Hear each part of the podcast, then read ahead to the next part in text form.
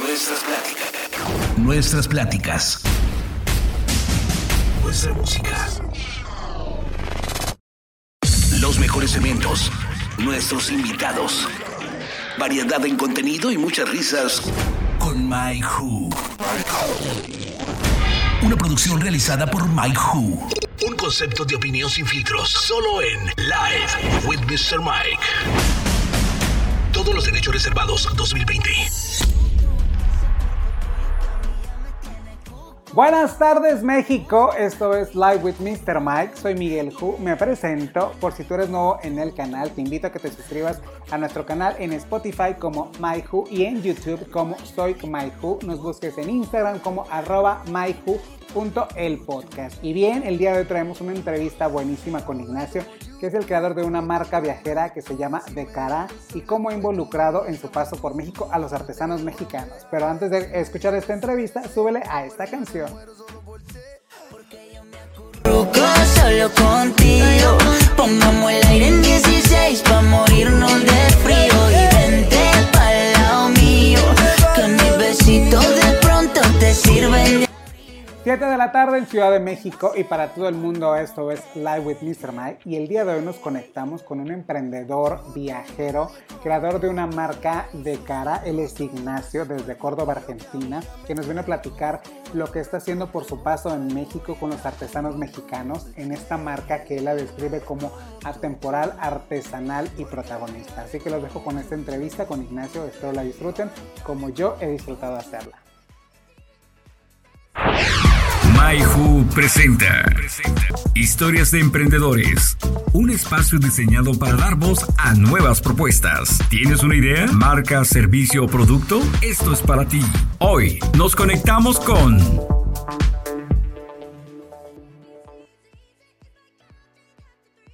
El día de hoy nos conectamos con Ignacio que nos viene a hablar sobre su marca de cara, que es una marca viajera desde Córdoba, Argentina, que ahorita está en Chiapas y que está trabajando con artesanos mexicanos y nos viene a platicar todo lo que están haciendo. Hola Ignacio, ¿cómo estás? Buenas, buen día. yo soy de Argentina y es una marca más bien eh, nómada porque yo soy viajero. Entonces, eh, viajo e investigo sobre textiles en Latinoamérica por ahora y hace cuatro años que estoy en, Chiapas, eh, pues estoy aquí tanto tiempo porque es uno de los lugares más importantes de los textiles de Mesoamérica. Pues yo, yo personalmente diría que es el lugar más importante. Em, por eso estoy ahora aquí trabajando con eh, artesanos y productores mexicanos, eh, pero realmente la marca em, es una marca nómada, como yo. Em, y intervienen muchos, muchos artesanos y artistas, no solo mexicanos eh, y originarios de aquí, sino eh, otros viajeros que vamos conociendo y que de alguna forma se van sumando al proyecto. Por ejemplo, ahora con la situación de la cuarentena y, y la esta pandemia, eh, se encontraron en México muchos viajeros varados em, en todo el país, pero los viajeros saben que el estado más barato de México es Chiapas. Entonces muchos vinieron aquí a esperar eh, que se abran las fronteras, que, pase toda esta situación y, y eso dio pie para que intervinieran también en este proyecto. Eh, entonces, de pronto, las últimas fotografías o algunos de los modelos son viajeros que están varados y que se sumaron al proyecto para tener eh, algún tipo de trabajo, ¿no? Oye, buenísimo, oye, buenísimo lo que estás haciendo, de verdad. Quien no sigue la marca, búsquenla en redes sociales de verdad, yo, eh, yo no hubiera pensado esta parte que me estás contando porque se ve súper padre, los shooting, los modelos. Pero una pregunta que me gustaría hacerte es, ¿hace cuánto iniciaste tú con este proyecto? Pues yo empecé hace 10 años aproximadamente en, Argentina. Empecé con camisa. Eh, pues desde niño, en realidad digamos desde niño hago ropa porque mi mamá eh, también hace ropa o hacía. Y mm, eh, coleccionaba camisas hawaianas.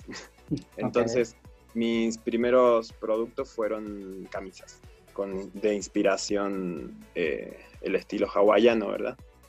Em, entonces, según los lugares donde voy viviendo, voy cambiando y adaptando mis diseños a los recursos del lugar. Ok, perfecto. Oye, ¿y por qué de cara? ¿Tiene algún significado o significa algo la palabra? De cara es una expresión popular eh, en, Córdoba, la ciudad donde yo nací. Eh, significa em, algo, cuando algo te deja muy, muy sorprendido, tú dices, eh, me dejó de cara, me, causa un poquito gracia porque realmente es una expresión como de, de gueto, diría yo. Eh, pues realmente lo tomo porque representa la cultura de donde yo vengo.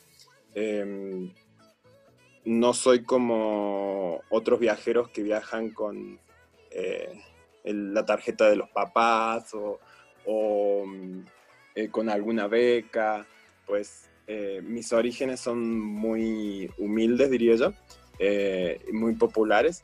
Entonces por eso decidí tomar este, esta expresión como representación de eso, ¿no? Del origen.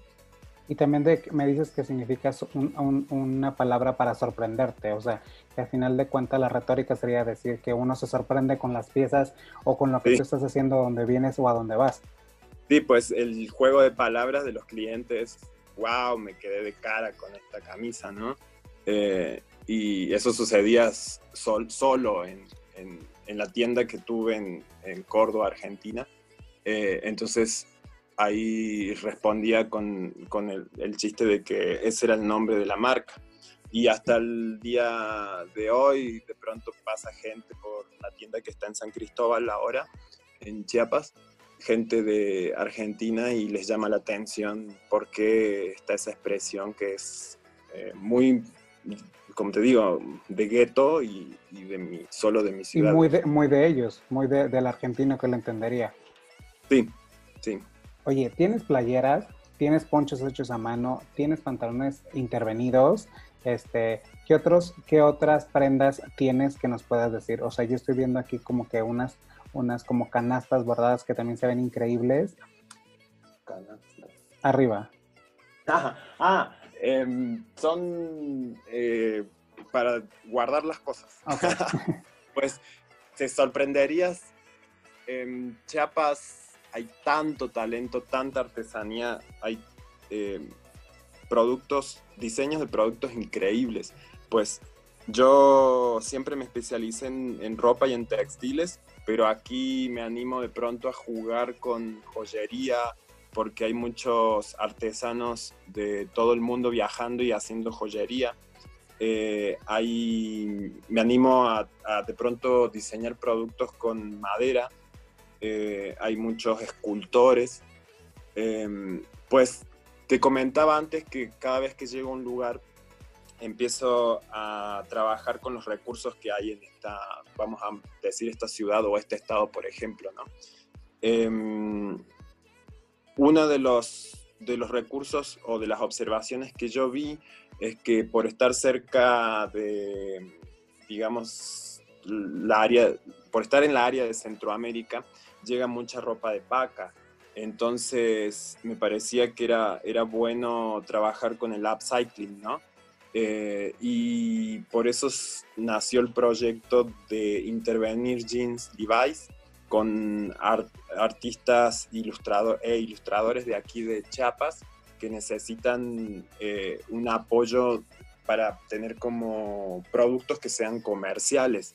Pues creo que todos los artistas o gente creativa siempre está como eh, en la lucha y en la balanza de, hacer cosas que sean solamente artísticas y que son difíciles de, generar ingresos. Comercializarlas también. Ajá, o hacer cosas que sean 100% eh, comercial y hacer cosas que sean más comerciales es lo más difícil en realidad. Em, cómo haces que tu arte o tu creatividad eh, se materialice en un producto que sea comercial, ¿no? Entonces, lo que yo hago es ayudar a estos eh, artistas, artistas, a artesanos, a ilustradores, eh, a generar, a materializar un producto que sea comercial y que no sea, y no solamente es por el hecho, no solamente está el mensaje de querer vender, sino también esto del reciclaje, de reutilizar tanta ropa que llega a Centroamérica por este sistema de pacas, eh, que realmente cuando lo vives desde aquí, te das cuenta que es un problema porque eh, la gente por, por gustos, por moda, por el clima o por em, las tallas, eh, la gente en Centroamérica no utiliza tanto la ropa de los pacas, esta ropa de Estados Unidos que eh, llega de pronto ropa de invierno, ropa de tallas muy grandes, eh, ropa de estilos muy extravagantes. Y que vienen en toneladas más grandes también, ¿no? Y de pronto todo eso termina en la basura. y, y, se va revendiendo, pero, pero la gente en Latinoamérica eh, realmente, digamos, no hay un consumo masivo de esa ropa. Entonces me parece que es responsabilidad de los diseñadores aprovechar esos materiales y no estar produciendo, eh, trabajar con materiales nuevos. Me refiero a, no fabricar cosas nuevas. Si ya tenemos tanto material eh, de sobra, claro, tenemos tanto material de sobra. Entonces, así, eh, con pequeños análisis de lo que sucede en el Estado, eh, van, vamos generando productos. Por ejemplo, em, otro de las, de las eh, relaciones comerciales muy fuertes que hay en Chiapas es con Guatemala. Em, llega mucho textil o tú puedes ir a los mercados de Guatemala a comprar textiles de segunda mano que las señoras lo hacen para su uso personal eh, y son tejidos artesanales y, son tejidos em, tradicionales, pero las señoras también tienen sus propias modas. Entonces, cada año o cada temporada van cambiando sus modas. Entonces, todos los textiles que ya no usan no los quieren y los venden en el mercado como eh, textiles de segunda mano. Em, y son textiles realmente increíbles que me parece que valen la pena aprovecharlos. Entonces van a ver ahí por el Instagram estos textiles de Guatemala que de pronto los convertí en pantalones, en shorts, overoles, en jumpsuit. Em, y entonces también es parte de estos proyectos de upcycling. Eh, y así se van formando como pequeños equipos de gente que van a trabajar en una línea de producto. Eh, otro ejemplo, tenemos camisas que son hechas con sábanas, se reciclan sábanas de niños, sobre todo, eh, que tienen como figuras más locochonas. Y mm, tenemos la línea de playeras como estas que, se encarga. Increíble se encarga una familia de, bordar.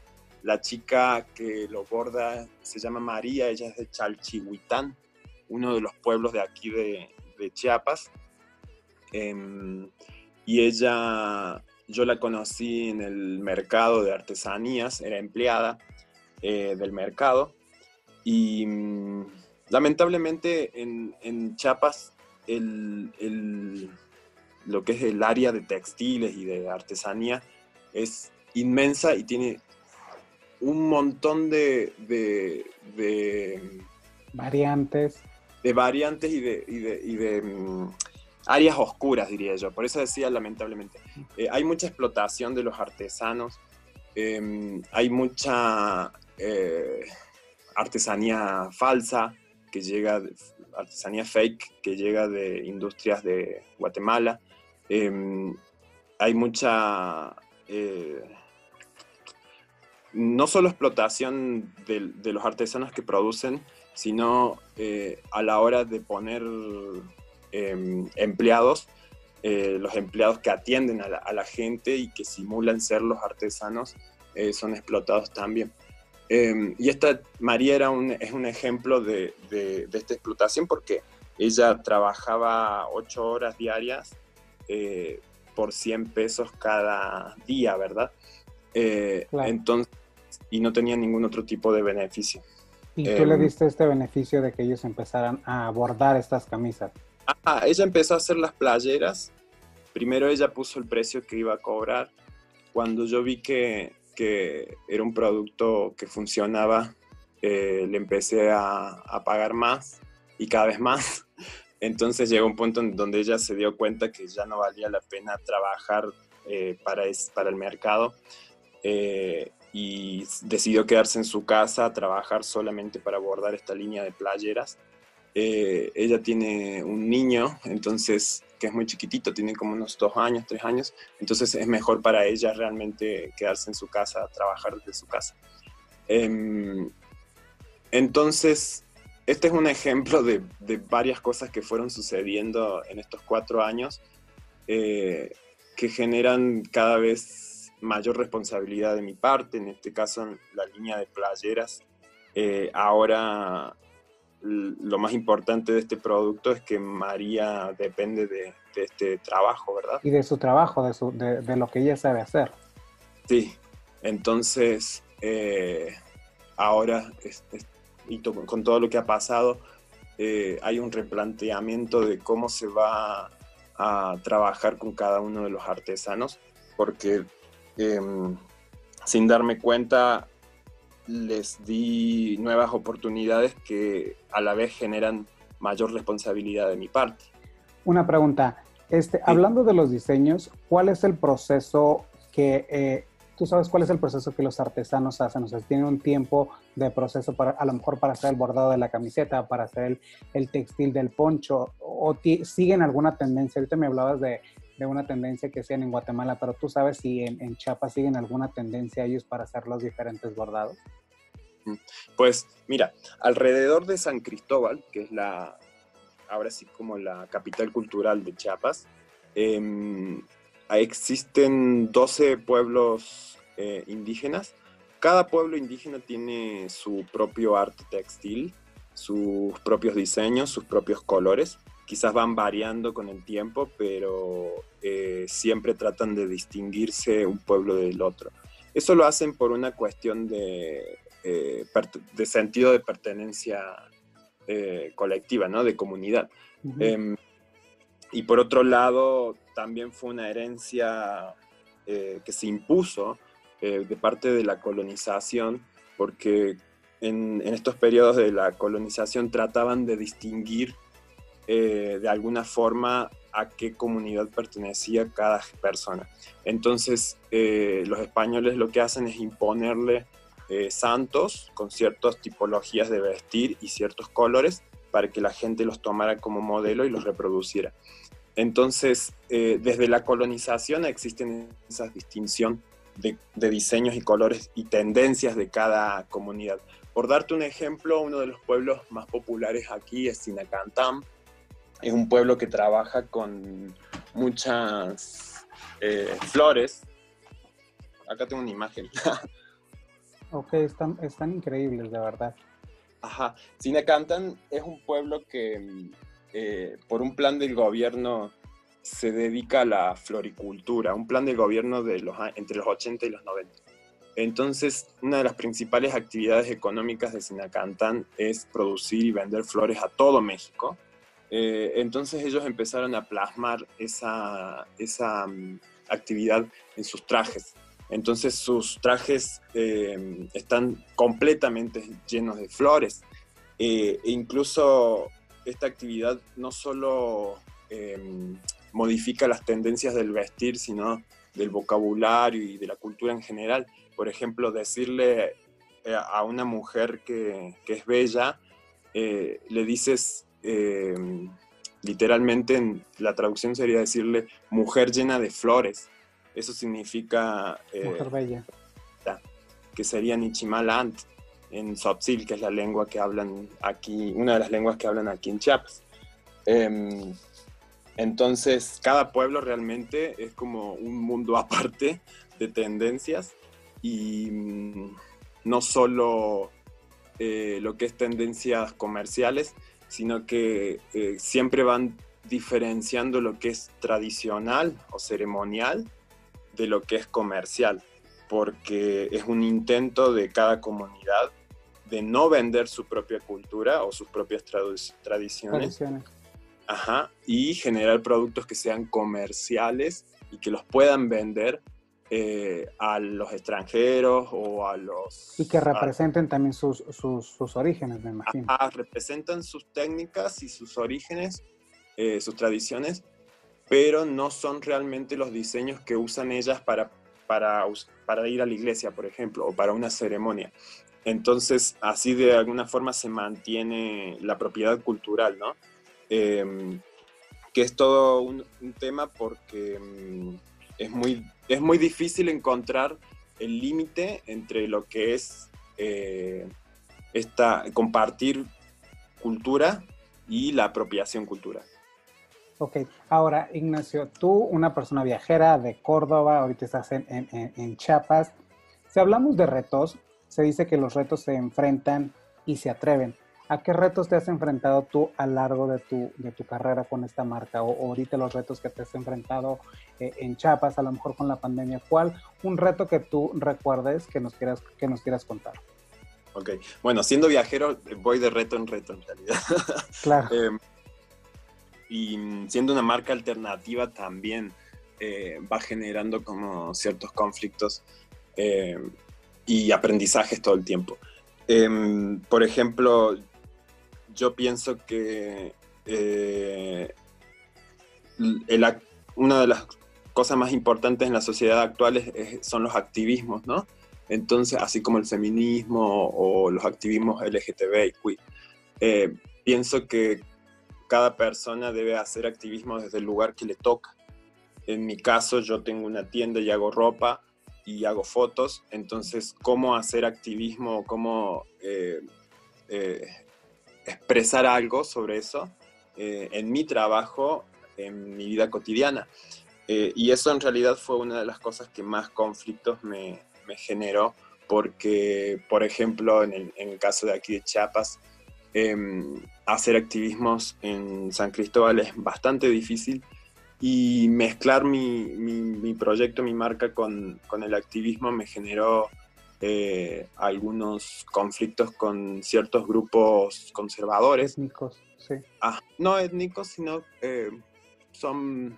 Hay grupos conservadores y yo podría llamarlos como una suerte de neonazis en Chiapas y en San Cristóbal que han eh, amenazado y perseguido a feministas, a, activistas LGTB, a gente que expresara cosas diferentes eh, ajá, de cualquier área, ¿no? Y a mí me tocó varias situaciones estar amenazado por estos grupos, solamente por mezclar mi, concepto de mi marca, mezclarlo con activismos em, que tienen que ver con LGTB.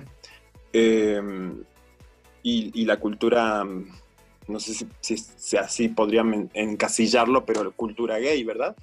Eh, entonces, eh, eso fue creo que lo que realmente se puede llamar un problema o un desafío que hubo eh, en, mi, en, mi, proyecto aquí en Chiapas.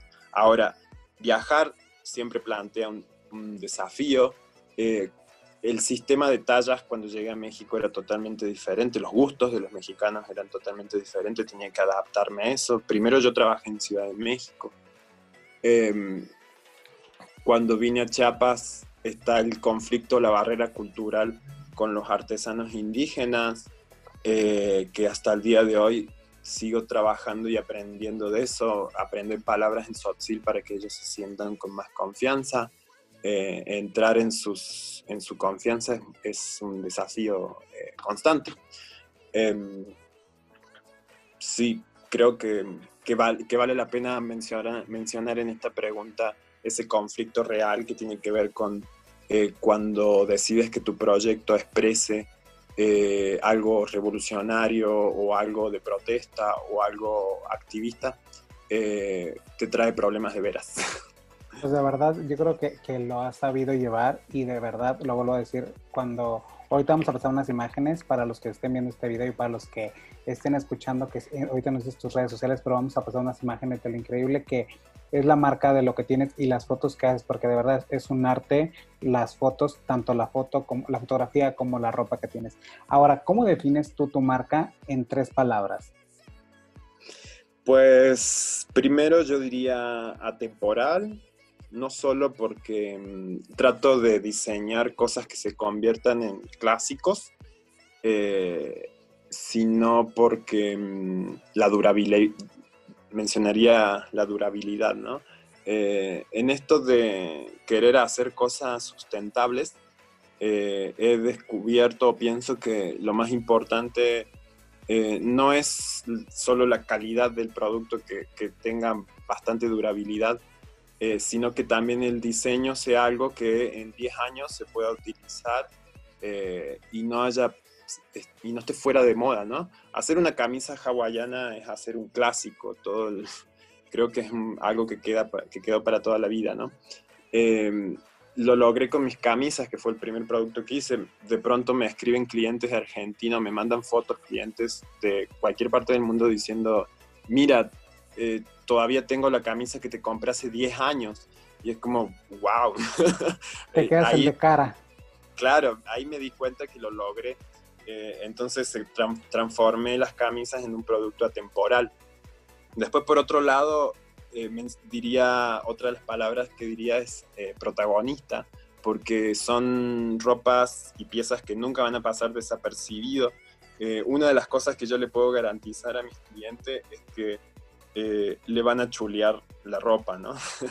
Em, pues, y es una cosa que eh, no se me ocurrió a mí, sino que siempre los clientes me decían, güey, no mames todo el tiempo en todos lados, eh, mi, mi era mi no sé qué, me preguntan de dónde la compré, es el centro de atención, ligué gracias a mi camisa. Tengo un cliente fiel que que me dice, gracias a tu camisa, eh, tuve una noche increíble, entonces voy a ser tu cliente para toda la vida. Em, entonces, una de las cosas que mencionaría, eh, otra de las palabras sería protagonista, porque realmente eh, llaman la atención y, y, siempre la gente te va a chulear o te va a preguntar de dónde sacaste esa pieza.